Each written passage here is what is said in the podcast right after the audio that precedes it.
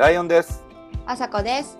ようこそロッカールームへ。さあ、毎日を生き抜くための鎧を脱いで、ありのままのあなたと私でお話ししましょはう。いいちゃん、久しぶりやな。なんか、な久しぶりやな。痩せた？えらい久しぶりやな。痩せた？本痩せたんじゃない？当本当ね。はい。本日は64回目ですね。5です。あ、間違えました。65回目ですね。はい。今日はね、私の、もう何年来ですか？オールモスト20年来のお友達をわお。お呼びしました。しかも成私と人しちゃうね。え？成人しちゃうね。成人しちゃう、あの歴史が成人しちゃう私たちの。しかもね、生年月日がまるまる一緒なんですね。気持ち悪はい、気持ち悪いお友達、ユイ・ステファニーちゃんです。おはようございまはいよーようこそロッカールームへ。す。65回目にしてやってきました。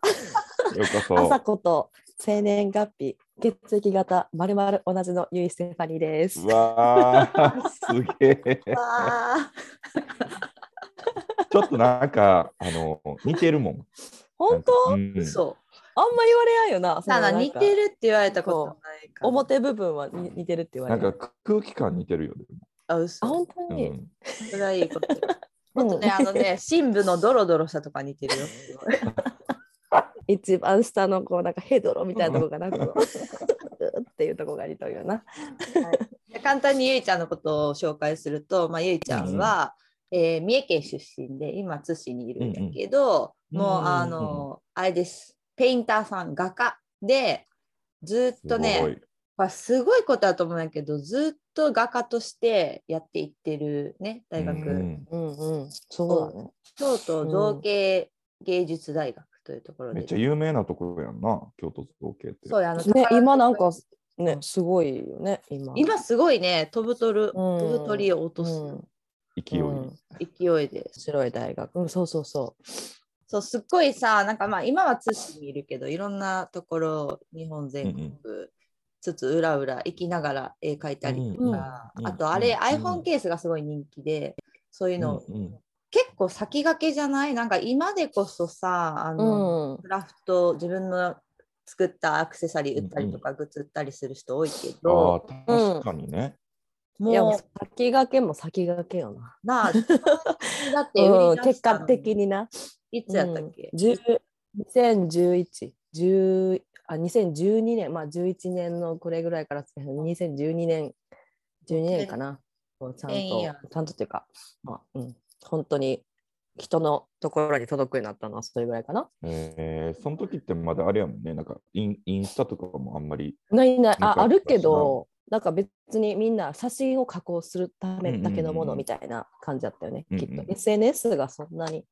特に。Facebook やったかな、その時、うん。メインは。やったかも。うんうん、え、ゆいちゃんうのん。その、ペイントというか作品はこう、うん。どういう感じの作品なの、そう、抽象的な、あのまあ、かもう本当簡単に言うと抽象画、うんうん。抽象的なものを描いてるから、こうんううん。何か、あのこれはなんかコップとかリンゴとか風景とかっていうのが見てすぐ分かる感じではないけれども、なんかこう そうだね。そうそういう部分でなな何をな難しい。い一個だけ話すのすごい難しくて、うんうん。なんかあのこうちょうど私今あの小川町埼玉の小川町っていうところで、あの滞在制作をして今あちょっと一時的に帰ってきてまた戻るところなんだけどもう滞在滞在制作自体の期間は終わってて今展示をうんうん。あのそのピープルっていうあのお店でやらせてもらってる最中なんやけど、うん。そのまあなんかなぜ抽象画を描いてるんだっていうのとかって結構聞かれたりするし私は滞在しながら制作をすることがとても今まで多かったんで、なんで滞在制作がいいのってその自然からのインスピレーションがいいんだねとか言って言われたりするけどなんかそれに対して結構し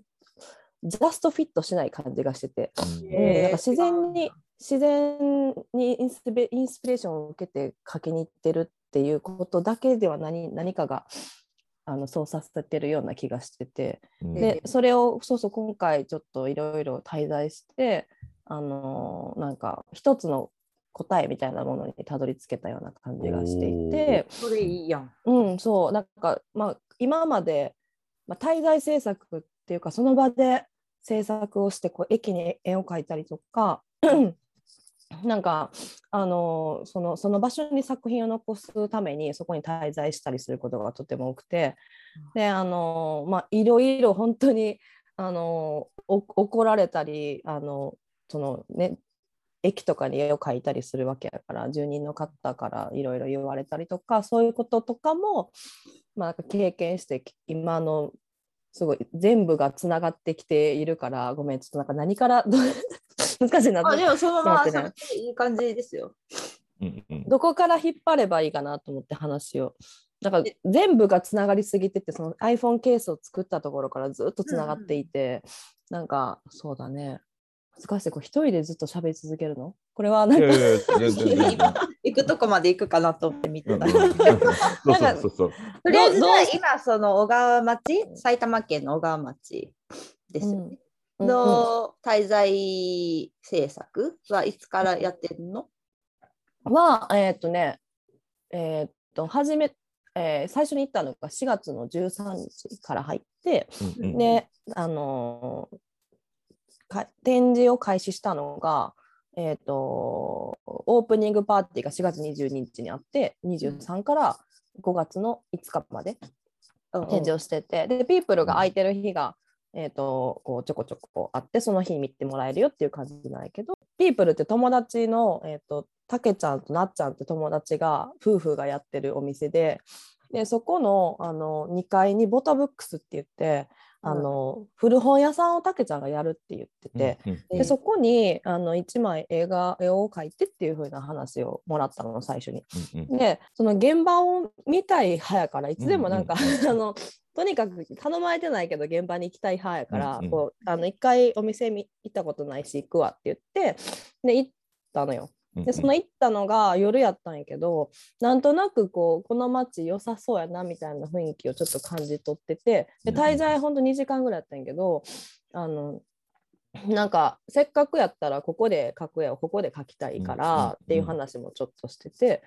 で滞在制作とかさとか言ってなんかあのでできやんかなみたいな感じでこうあの会話の中で話が広がってて向こうもあ面白いやんかみたいな感じになってでじゃああのみんなでじゃあ滞在制作アーティアーティストインレジデンスっていう感じでやろうよっていうので話が始まっていったから別に誰かに頼まれてとかこうどっかからお金が出てるとか なんかそういうのでは全くなくてうん。あの自分のこう思ったことをやりたいなと思って提案してみて今こういう流れになったっていう感じ。私も十何年それこそもう20年うんもう気がついた時から絵を描いてるからいつかってちょっと難しいんやけどなんかあの何こんなことがしたいなとかこんなあの作品をこうなんか賞に出したいとかさすした時にさまあ落とされたりすることもめちゃくちゃ多いっていうか、うんほとんど落とされてきたしこうあの自分のやりたいことになぜあの人にジャッジをしてもらわないとできないんだっていうことに最近たどり着いてやりたいと思ったことを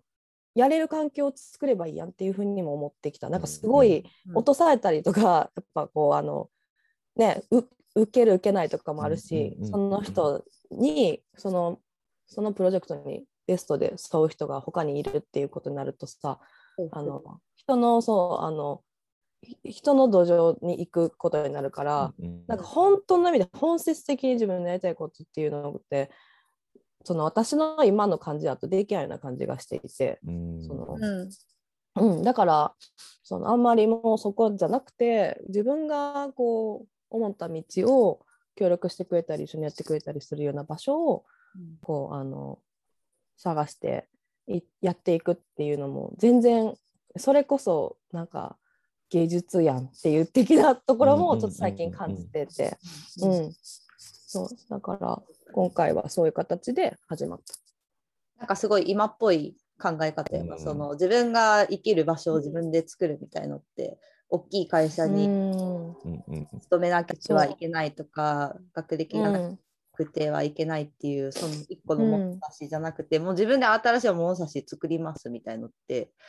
今っぽいけど、なんか美術の世界ってもっと自由なのかなって勝手に思ってたけど、うん。そうでもなかった。うん。まあ。コンペ優勝してなんぼみたいなところがあるんで。まあでもそうそうそんなてかなんていうのかこの道だけがアートとかさこの道だけが芸術うんうんではないから、その全然そんなんだけじゃないけどそもそもね、うん。でもやっぱり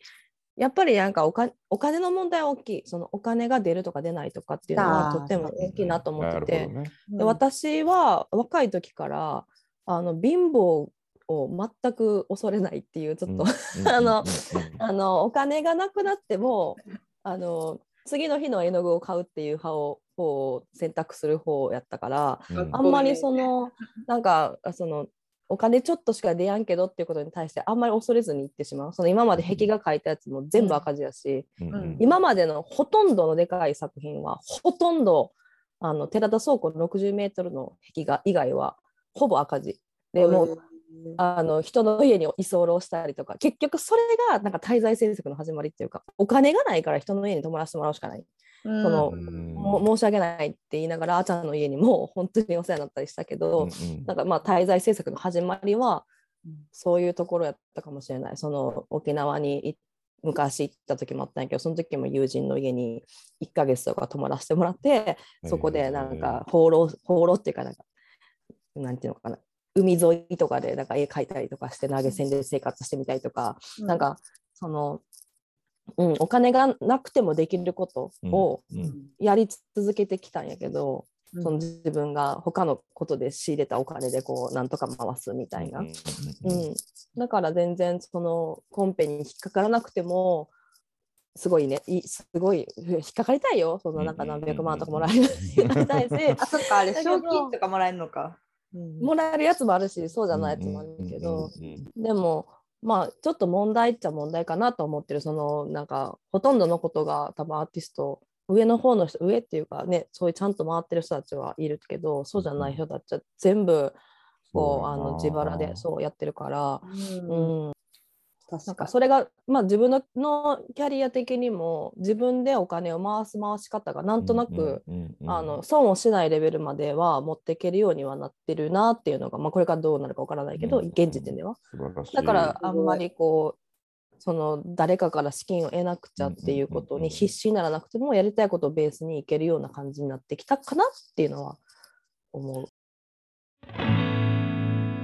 私本当貧乏エピソードが結構すごいんやけどその当時は本当になんか必死でやってたけど結局こう後になったらこう後ろを振り返ると自分のね背中をうんうん。面白い道ができててでそれがその道自体が私のコンセプト私の作品のコンセプトですっていう感じになんかなってきてるような気がしててその、おううん、だからこう何を書いてるんですかっていうことを結局コンペとかでもさこうあのなんか自分のどういう思いで書いてるかみたいなのをさ分かりやすいこうセうんうんうんうん。ンテンスにして、うんうんでこうあの出して合否っていうかね、うんやってもらうけど、うん。その 10, 10代20代の時ってさ私の中では社会のこととかうん。世界のこととか何も知らない状態やんか、うんみんな。その状態で自分が何を表現してるかなんてわそのそんなこと何も言えることないって思ってた。だから何を書けばいいか分からん。うん。って思ってて、そのそんな。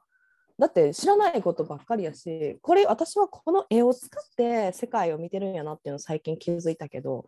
なんかそのなんか人を説得さするような文面も作れないしっていうのがあってその何を何を探してるんだろうっていうのはあったかなって思うそのこの絵を絵を絵が何を私に言わせてるというかうん。何を伝えてきてるのかっていうのとか、この絵をなぜ描いてるのかっていうのをこのなんかいろんなぶつかり稽古みたいな感じでうんこうぶつかりながうんらなんかこうあの進んできて後ろにその答えがあったみたいなうんうん。感じに今今のところその時点に立ってるかなっていうのをすごく思うんやけど。どんな、どんな感じなんですか？今、その自分の中でまとまってきてる。うん、そうなんかあのーそれ自分のアトリエで描いたりする絵とかもあるからこう絶対的にそういう作品の作り方がいつもしてるわけではないけど、うん。滞在制作をしたた時におうあのし始めた時にこうあの私が滞在しながら制作することに対して一番気持ちのいい状態って何なのかなって思って、うんうん。うんその今までこう無理やり出してきてた感とかこの土地に沿うとか、なんかそういうのをたった数か1ヶ月、まあ、長くて1ヶ月とか今回なんか10日ぐらいしかないし、何をそんな大それたことをこうできるっていうのはなんかず大それたことをする？なんかこうお例えばその小川町の何かの文化をこうなんか掘り出すとか、うんうん。なんかそういう作品を作ったりとか、うん。なんかそういうのはできないしじゃあなぜ私が滞在しながら制作するのか。それはあのなんかこうその小川町に住む住んで、まあ、短い期間にも住んでそこの場所土地のものを食べていろんな景色を見たりいろんな人と関わる。そうすることによって小川町その場所のこうなんか成分みたいなものと,、と自分がそれを食べて排泄したりしながらこうその循環の中に入っていく。でそうすると私がも私というものと小川町のいろんなものがこう混ざり合うような感覚になっていってでそれは自分のこの中の土壌を整えるような感覚であってその土壌を整えた上で出てくるものはうんあのこれがこうですあれがああですっていう説明がなくにしてもうん小川町のエッセンスが入ってたものとして例えばそれが野菜やとしたら野菜の収穫物みたいな感じでうん。絵が出てくる。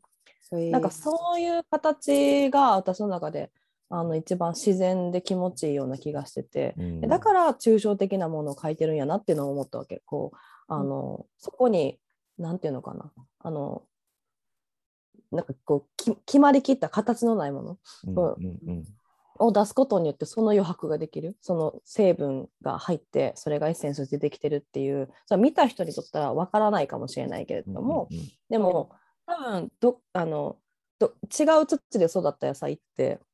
うん。分からんけど絶対違うやん。違う違う。っていうような感覚なんやなっていうのをすごいこう今回。でそれがうん。それがうまく回るとうん自分の中ですごく家ができるっていうのが考えへてでそのえ家自分の中で家って何なんやろって思うけど家を作る時には必ずいいコミュニケーションがあるなっていうのを最近気がついて、おう。うん、その人であったりうん。そのまあその食べ物やったりうん。景色やったり何でもいいんやけどなんかそういうものにすごいいいコミュニケーションを取ったと取ってた時に出てくる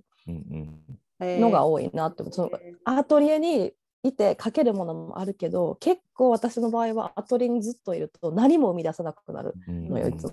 何を書いてるのと思う思うことが多くて。うんでその10代の時大学の時に10代20代前半かな。大学院に行きたいって言って行かしてもらったんやけど、うんうん。その実際アトリエのこう限られた場所で限られたいつものメンバーで同じ場所にしか行かない。でその中でなんかこうぐ絵が好きな人のためとかそのアートマーケットに向けてとかうん。そういうものすごく狭い世界の中だけに向けて作品を作ってるような感覚がして、うん。これは何なんやと。絵って何？みたいな。でこの絵はもう私もう何もないからこんな何同じ生活しかしてないし、うん何を出せばいいかわからないし何も描けなくなったのその時に。でその時に本能的になんかあのいろんなところに関わりに行きたい。この絵を持って絵が何をだ社会とどうつながるのか。これは何なんかっていうのをこうか確認しに行きたくて、でその大学院のそのアトリエをなんか壁をこう黒い鉛筆でバーって塗ってなんかこう作品ですって書いて なんかその切れ紙をして旅に出ますって言って 旅に その画材を持ってもう飛び出したかったの私は。なんかもう。んん。であの沖縄に行って絵を描いてさっき言ったみたいに投げ銭でせ生活をしてみたりとかってそういうこともその昔から結構あのやってきたなっていうのも今回思い出してでやっぱりこうなんか循環の中に入って出てくるものとして作品を作りたいんやなっていうのを私は最近こうそこにたどり着いたなっていうのを。なんかあのー私その話がごちゃごちゃだけどすさみ駅って和歌山の駅に絵を描いたことがあって、うんその駅に2年間1年間1年目は大きい壁画をその駅のホームのとこに書いて2年目はその向かいにも書くってことになってそっちに書きに行ったんやけど、うん。2年目の時にこういろいろちょっとあってあの問題があってうまく進まなかったのよ。でその時も1年目にそあのお世話になってた、えー、とその漁師さんの漁師の家漁師さんっていうかね、その魚のそのうんうん。うん船持ってる船長の家にうん。あの、まあ、お世話になってたんやけど、うんその時にその、まあ、1年目に描いた絵のことをあのすごいこう非難される事件があったわけ。その変なおじさんにね。たまたま飲み会みたいな感じで一緒になったおじさんたちに、えすっごい非難されて、なんかお前があんなわけわからんもん描いていった女みたいななんかうんそうですごいこう責められたことがあったのよ。けどそのその時の私はまだその全部赤もう全部ほぼほぼほぼ自分のあのお金だけでやっててで国公で止めてもらってやってたからそのこんな風なこと言われるって思ってなかったのよ。うんおその私なりにそのすさみっていう場所を感じてそれを出してたつもりやったんやけどやっぱり全然知らない人にとったらこう自分たちの大事にしてきた駅になんかよくわからんやつがーそのよくわからない絵を描いていった。それなんか、うんそれに対してすごい怒ってたのよ。うん。ででもまあ自分の思いとかやってきたことをちゃんと伝えなきゃいけないな。それ伝えないと逆に失礼になると思ったから、うんうんうん。私はこうこうこういうふうに私なりに一生懸命やってたんですけどねみたいな話をしてた時に、まあ、お酒も飲んでたから、うんあの結構こう涙がガーって出てきて、でさそうおじさんたちも「いや何泣いてんねん」みたいな「そんな泣くこと何を泣いとんねんお前は」みたいな。うんうん。おな何ないとか知らんけどあのあそこにお前が描いた絵の前にあった壁画は俺らのなんか友達のペンキ屋が描いたんやみたいなこと言われて。うんいやなるほどそういうエピソードがあってでしかも私はその人たちに1年目全くコミュニケーション取ってなかったわけそのおじさんたちに。うんうんうん。であなるほどとそうかこうあの私は私でいいと思ってやってたけど私なりにやっていたけどそれはまあどこもの範囲まで行ってもそうなんやけどその何かを残していくことってアートでそれがアートであったとしても暴力やなと思ったんよある種。のうんうん。その受け取る側としては。うん。だからできるだけこの場所であの死んでいける作品を残そうと思ってそこからこうあの死んで血になってこの土地のその成分に変えるうん。ような作品にその自分のスタンスだけでもそういうスタンスを取ってやりたいっていう思うそういう事件があってでその後結果的にそのおじさんたちものすっごい手伝ってくれることになるんやけど、うん。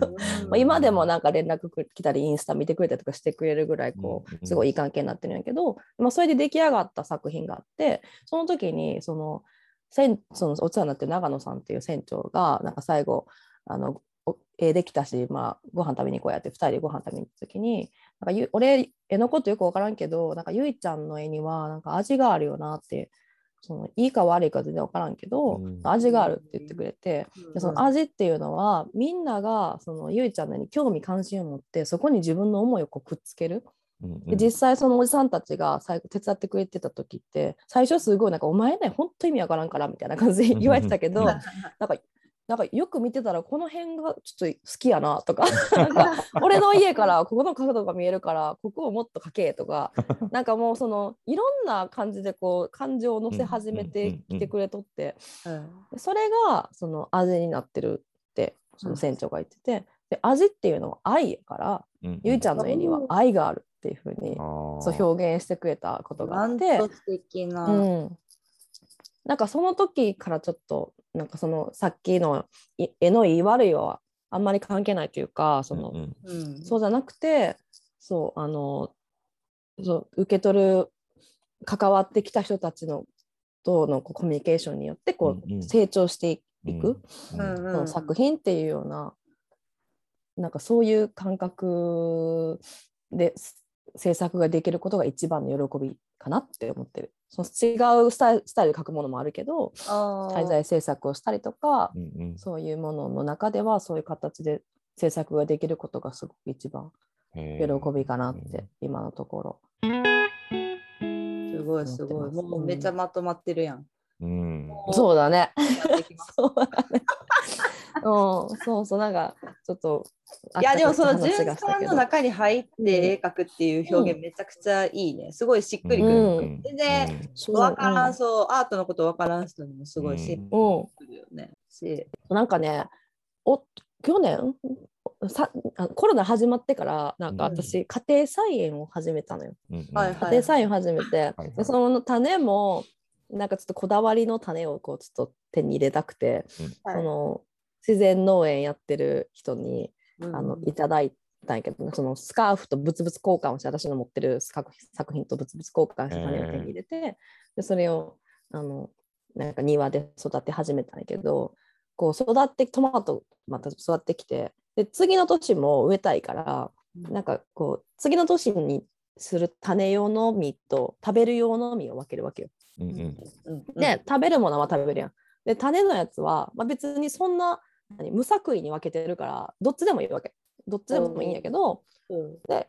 種として取った方を、まあ、次の年植えるよね。そしたらまたそのトマトができてくるわけやんこういうでっかい。うんうん、でかたや埋めへんかったものを私が食べてると。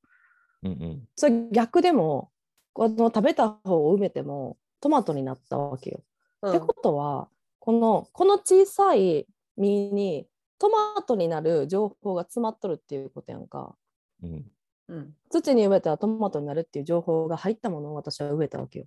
うんで同じ情報が入ったものを私は食べたわけよ。うんってことは同じ状況じゃないって思ったわけ。ト土とあなたマトトマトのそのトマトになるっていう情報を含んだものを私は食べて、うん。ってことは私はトマトやトマトという成分を含んだトマト入りを私になってるわけやんか。うんうん。うんでそれをあのその情報を私は口にしてる。うん。で食べるとか何かって情報の交換なんじゃないかなっていうのをすごい感じたわけその時点で。うん。このトマトは私でもあるし私はトマトでもあるし私が食べたトマト入りの栄養分は私の他の栄養分と一緒にうん。情報と一緒にあの外に排出されてうん。でその今見えにくくなってるけどその本来やったらまあ土に帰っていくわけやんかそれが。でその土に帰った時にまた他の生物がそれを食べて、うん。私の情報入りの何かを彼らは受け取っていってまたそこに別に自分の情報を入れて流していくわけやんか。もう全部これ情報なんやと思って。情報の交換を私たちはし合っとんやなっていうのをすごく感じたわけ。その時に。でそれを思った時にその自分がその気持ちいいなっていうサイクルの中に入って息をして生きていくことっていうのがなんか私のこう一番生きていきたいなって思うスタイルやなって思ったからうん。でその絵を描くことっていうのがもうその絵を描いていたからこそこういうは考えにも至っていうか見えものの見え方をすることにつながっていってるし、うん。この絵を持ってそういう循環の中に入りたい。うんうん。なんかもう感じ方が、なんて言ったらいいかな、すごい稚拙なこう表現に。感じ方がすごいやっぱ独特なんだね。うん、絵が絵を描くことが全部なんか教えてくれてる感はある。その絵を持ってうんその私がこういい絵を描きたいなとかその落とされたりすることも全部それに含まれててさ、だったらどういうふうに説得力があるものを描けるんだろうっていうのを考えて考えて考えて模索した結果、うんそのこういうところにたどり着けてるから結うん局絵は私をのせを世界をこうもう教えてくれるツールやなっていうのを思ってる最近は。ずっとやってるもんね、本当に。ずっとやってるもんな。ずっとやってる。すごいこうとんだし、そんなにねほん向き合ってきた。もうさ、めっちゃ私とか本当にアップダウン全部大体見てきてるから、うんすっごいスランプっぽい時とか、プライベートでいろいろあることもある。そういうのってうんさ直結するじゃん、こう制作上そうだよな。確かに確かに。そう。で、なんか、あ、ここまで来たんだなそうなんかねあのしたよね、今ね。すごいつながっていっぱいなんかわーってなってたぐちゃぐちゃってなってたものがなんかこうスーってこうなんか糸をこうやってさうんスーってするみたいになんかあのいい糸がこうこのぐちゃぐちゃからできてるような感じがするね。すごいよな。今なんかやっぱ、一個のことやり続けてるとそうなるのもあると思うし、やっぱ出会う人じゃない。自分だけじゃ分からへんこともあるやん。うんだからなんかそそうの、そう本当にそうじね自分の中だけでやったともうないから私なんかもうこんもう最近思うけど自分の中から出てくるもの大したものじゃないなって思う。確かに。そうほんまそうよそそううなんですよ。それでもライオンくんも同じこと言ってるもんね、いつもね。人に話すことで返ってくるものがあるって言ってる。うん、それと一緒で本当ね、にそすごい。だからその12周年、まあ、ユイ・ステファニーっていう名前でこう外にうん。出だしてさ、うん。まあ、いろんな形でこうアウトプットしてきて、外に出せば見る人がいるからいろいろ言われることもあるし、でそれこそいろんな場所に行ってるからいろんな人間とかいろんな環境でいろんなことを言われて、めちゃくちゃいろいろ吸収したんやろうなって感じがするよね。めっちゃ結局そういうことにばっかりしてるからさそうね誰かと関わったうんり、うんなんかその場所に普通の人間は結構難しいやん。その絵っていうツールとかがあれば、まあ、表現する方法が一個あるから、なんかこう、出すしかないっていうか、そう出るじうんうんうんゃん。一個作品が出るけど、普通の人間はあんま自分の中身とかをさ、さらけ出す術を知らんから、なんか見てもらう機会が少ないかもなとか思そうった。だね。考えるまあそうやなそういう、あの方面から見ても確かにこう自分を昔学校の先生になんか絵描くっていうのはお尻の穴まで全部さらけ出すことやって言ってることがうんもうもう全部丸裸やから全部見られてると同じっていうふうに言ってた先生もいたけど、うん。なんかその通りかもしれないね。なんかこうそういうもういろんなものを全部さらけ出してやってるかな、やってることになってるのかな結局っていう。でも最終的にやっぱりそのトマトの話じゃないけど、うんうん。じゃあ私が絵を描いて生きていくなら最終的にいい情報として死にたいって思った私はなんか。うんおおー、あ続いてた。うんうん。なんか今つな がった。なんかはい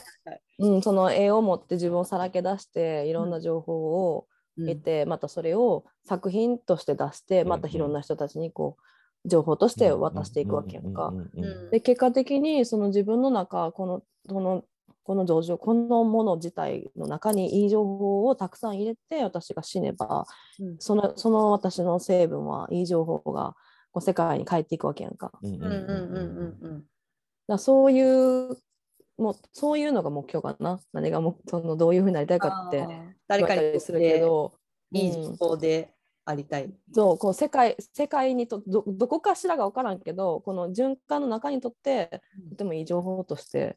あ死んでいく、うん、ってそいううのが。じゃなくてもいいのか。うん。それは土地とか。うん、そうそう。だって、もうぜその何善悪全部もう含めてね、あのうん悪い悪くないとかも全部こうそういう一曲のこう見方じゃなくて、うんうん。そういう豊富ななんていうのかこう豊かな情報として、うんうん。もうし死んでいきたい。そうそう、なんか最うん近ワークショップを結構ゆいちゃんやってるようなイメージがあって、うんう。うんんだんだんその、なんていうんやろう。まあ、ゆいちゃんのその感覚とか感じてることとかを普通の、うん普通のっていうのもおかしいけど、まあ、その特別アート、アーティストじゃない人もなんか体験できるようなうん方法をシェアしてくれてるような気がしてて、行きということやたい。なと思って、そうそう。もうその、まあ、今話したようなことももちろん含んでて、でそれをこうじゃあどうやってワークショップって何かやるっていうようなこ行為がさ含まれるからさ、うん。何をするのかっていうことなんやけど、だからすごい考えたらもう本当に2年そのコロナの最初の方にすっごい病んでて。やん本当にこう外に出れないし、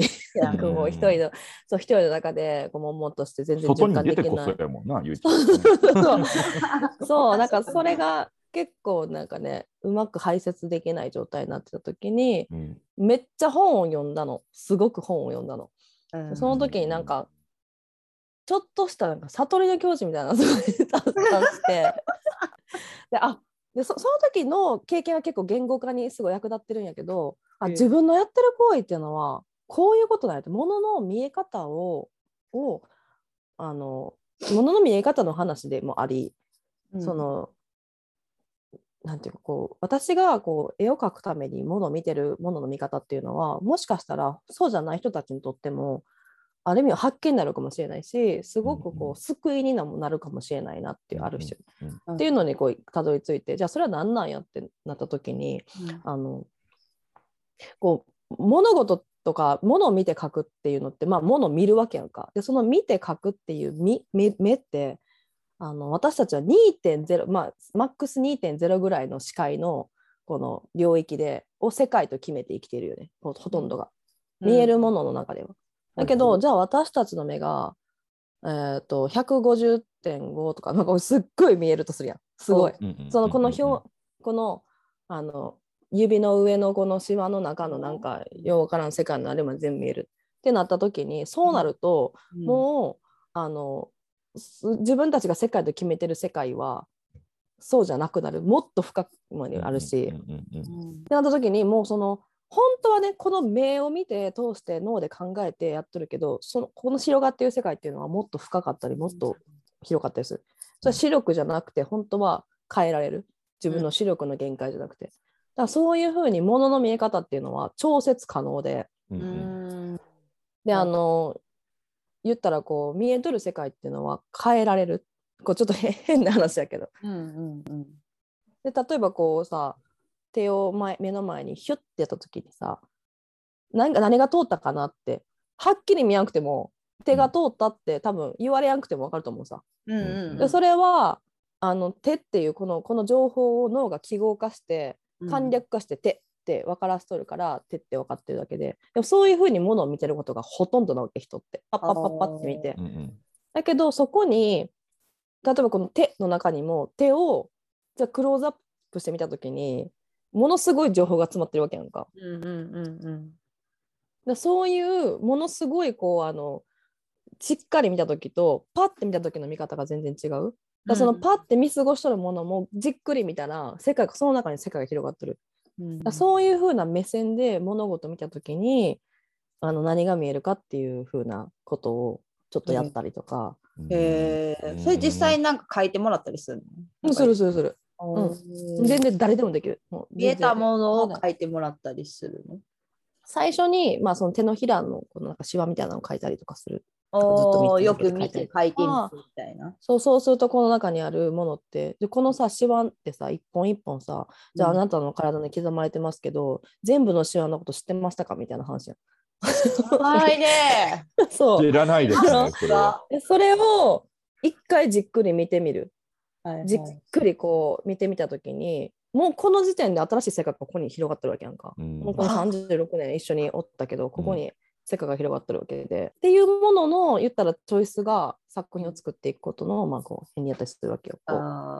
で絵を描けるっていうのはもう一つ伝えたくて絵を描けるっていうのは日本語だけ話せる人と英語も話せる人の世界が違うように、うんうん、言語を一つゲットすることだと思ってるから、なるほど。絵っていうのはみんな描けるものやなって思っててそれはなんかこう絵が描けるいわゆる絵が描けるじゃなくて、線が引ければ絵が描けると思ってる、うんうん、線は文字やから、例えばシュッて速い線を描いてその下にすごいゆっくり描いた線を描いて見せたら多分早く書いた方の線はどっちって分かると思うんやけどみんな。確かに。っていうのはその線にその線にすごい情報とあと時間が含まれてるわけやんその早く書いたっていうことが含まれてる。それを読み取ることが全員できるってことは絵を線を読むことができる。で線を読めれば絵が描けるし絵が見れると思ってて。で線ってこうなんか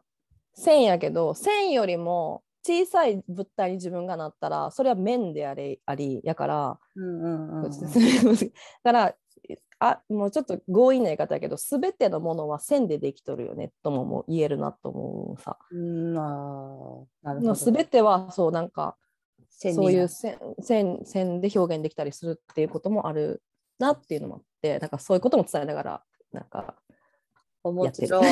い。いろんなことを混ぜながら今ので。面白いです。なんか分かる分からないは別としてすごい面白いなと思った。なんか私今聞きながらゆいちゃんってかのあの会いに行ける画家やなって思った。すごい高尚なさなんていうのやっぱ、うんうん、なんていうか万人がよくわからないという。あの芸術家もいるけど、ゆいちゃんはあの歩み寄ってくれる、会いに行ける画家。でじあもうありがとう。キャッチフレーズ。高尚なものをなんか作れないからかもしれない。自分がね。いやいやちょっとちょっとそういうネガティブな言い方になっとるけど、なんていうか、うん、うん、そのものすごいさ、もちろんなんか圧倒みたいなのあるやん、作品。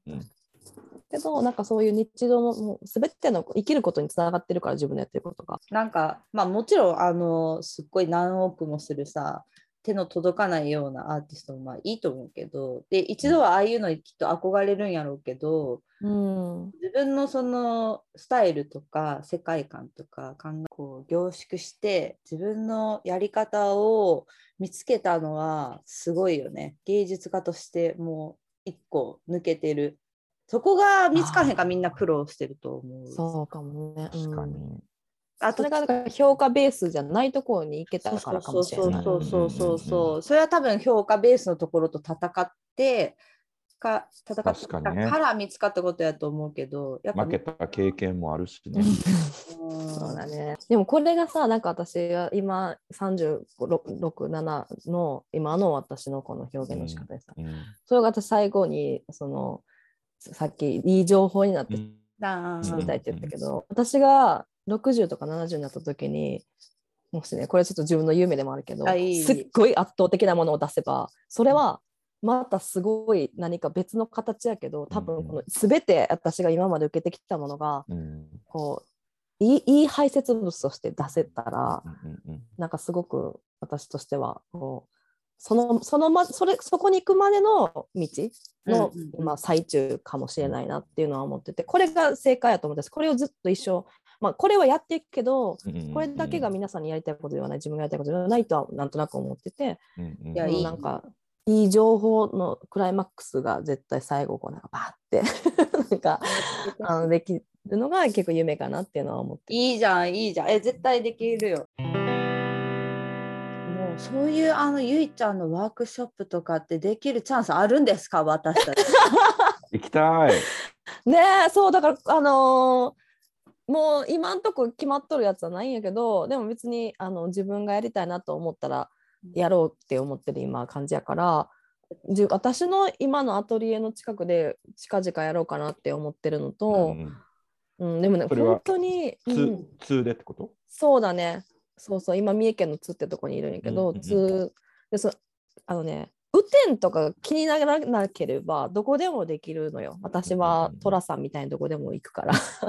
ただそう雨の時とかにちょっとなんか寄る場所がないと困るなっていうのがあって、今まであのちょっといろいろ企画しては、あうんうん。雨天どうしようってなって、あのやめちゃったりしてたけど、本当はもう一番ベストなのは私が制作してる場所に来てややってもらうと多分作品を見ながらやると全然ちょっとなんか倒れ方が違うから本当はそれがベストやけどでもあのどこでもあのできるだけ自然が自然があるとこやったらどこでもできるしもし自然がなくてもできるかもしれへんなって思ってるからんなんかどこと東京とかでもねなんかビルそのそれこそこう人の雑踏の中でやるのも面白いかもしれないし。面白いかも。うんえーまあじゃあぜひちょっとつでやっていただいて、そういう情報はインスタグラムで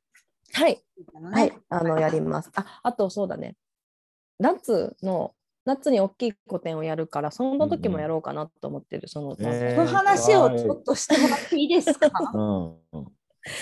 そうそう、あのー今年は私すっごいあの夏までものすごい濃密にあのうん個展が、個展だったりうん。発表の場が詰まってて。で今小川町のが終わったら6月に6月の末にあの名古屋にあるすごいあの素敵な植物のお店があってそこのギャラリーでやるんですけど、それが終わってあそうガレガレージっていうで6月の24からうん。7月の5やったかな。うんうん。はい。にやるんですけど。うんうんでそれが終わったら、えー、とまた愛知県なんですけど、うんうん。あの哲学体験村無我園っていう あのちょっとね。すごい名前やな、無害。そうそうそうそう。無我園っていう場所があってそこの施設丸ごと使ってあの展示をするんですよ。めちゃくちゃあのこの間下見行ったらちょっとでかすぎておののいたんですけどあれ全部使うの？建物。そう全部使うの。中あのいろいろ展示でできる場所があってでそのちょっとしたまあちょっとした美術館みたいな感じにその一つの部屋だけじゃないからこう階段上がってみてもらったりするから、まあ、私今年ユイ・ステファニー一応12年やからあのちょうどいいなって思ってるんやけどもうかなりあのその8月のそれは5から、えー10月の2日まで2ヶ月間ぐらいやるんやけどすごい。そうそこでちょっとあのワークショップもできたらなって思ってるので。うんうん、あのゆいちゃんのインスタグラムを概要欄に貼っとくので、とりあえずこはい。れが6月24から7月5日が愛知県うん。のガレージっていう植物のお店、で8月4日から10月2日が無我園、これも愛知県、うん。すごい大きいですね。をうん。やるということで、夏は目白押しだね。すごい。ね、そうですね。ちょっとすげ作品え。を、うん、たくさん出したいなという。新しい絵描く。うん。書く書くめっちゃ書く予定やし、あのは8月のやつはうん。昔のも出そうかなって思ってる。そあのなんかそのあのタイトルがね「私たちの旅」っていうタイトルにしたの。あ、そうなんや。ほうん、そうそう。それはもう今まで話したようなことを含めて、うん私た私たちの旅っていうタイトルにしたんやけど、なるほど。その、うん、だからその、まあ、自分の軌跡もそうやけど、うんなんかそういうのもちょっと感じてもらえたり、これからのこう循環のこうなんか何かを感じてもらったりとかできるような展示にしたいなと思ってるので、行かねば。聞いてる方もぜひ、ゆいちゃんのことぜひぜひ、いただいて、ワークショップのオファーとかもいいよ。うん。なんかやってよ、うちのとこで。みみたいなオファうんーあの全然この間私山口県でそれあの関係人口を増やそうっていうツアーの中にそれ組んでもらってそのそこの土地をよく見るっていうことに引っ掛けてやらせてもらったり、うんあうん。そういう使い方もありですね。なるほそうど。そこもねとってもよくてこうそれもそれ滞在制作にもつながったんやけどね。だからそういうとこでも、どこでも読んでいただいたら なんか楽しいかも。楽しそう。いいと思う。どうどうかななんか、すごい今日めっちゃいろんないい話聞かせてもらって、なんかゆいちゃんのことすごい、ちょっとまたよく知れたなっていう気がしてて、うんうん嬉しい。なんかもっと、なんかゆいちゃんの作品見たくなったし、なんかその、やっぱつながりがすごい深くなったなと思ってて、えなんかこれからすごいこう会うのも楽しみやし、うん作品また見見て、あこんな排泄行為や、これがゆうちゃんの排泄行為やって思いながら、ちょっそこ？と 見ようと思って。うんうんうんうん。でもこうやってさ人を読んでさお話聞いてさ2人がさうんでまたそれを入れて次の人と喋ったりするのもさなんか同じ行為やなって思う。そうね、これは結構近いかも。うんうんね私たちの排泄行為だね。うんうんほんまにそうやな。そううんうんうん。確かに。ということで、この夏はユーステファニーに会いに行こ会いにがでねー。い やーう。じゃあ今日のはい。お話ししてくれた人はユーステファニーちゃん、画家のユーステファニーちゃんでした。ありがとうございました。ありがとうございました。えーロッカールームは皆さんと一緒にお話をするコミュニティです。えーメッセージは概要欄にあります URL からメッセージフォームに記入していただくか、インスタグラムの DM、Gmail でもお待ちしております。このが番組で喋りたいという立候補もお待ちしております。お待ちしております。今週も聞いてくれてありがとうございました。皆さん来週も頑張ってね。バイバイ。頑張ろう。